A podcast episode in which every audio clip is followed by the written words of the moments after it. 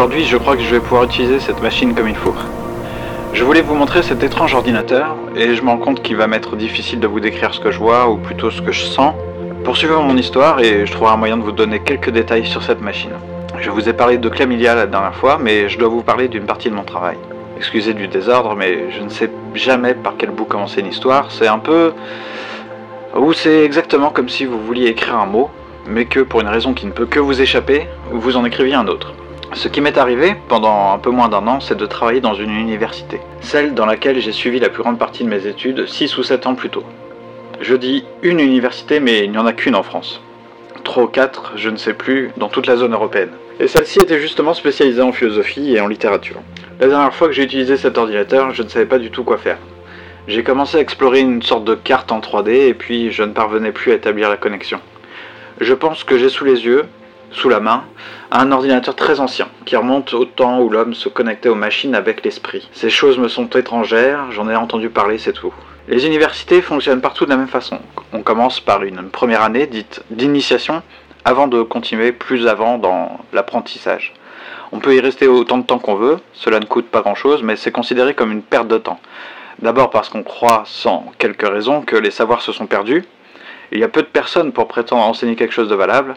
Ensuite, parce que le système s'en fout. C'est un vestige du passé, c'est plus un musée, un lieu de culture. Vous voyez, cela ne mène à rien d'y aller et quand vous en sortez, c'est comme si vous n'aviez rien fait en fait. À cette époque, mon esprit était dans un brouillard quasi permanent. J'étais une sorte de pur observateur. Je me souviens que j'étais comme détaché de tout. Et j'ai été paresseux aussi, dans mes études et pour le reste. Je n'ouvrais pas beaucoup la bouche et je ne faisais pas grand-chose.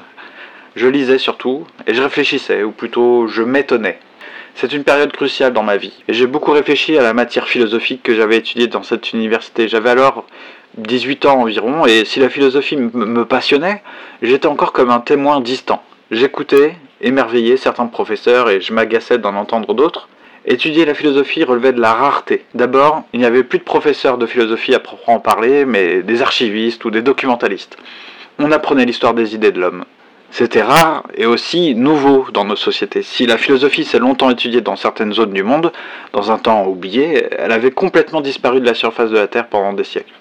Et on ne doit pas ce déclin au système, mais bien à l'homme. Bien sûr, on avait repris le mot philosophie, mais cela ne désignait plus que, je sais pas moi, du, développement personnel.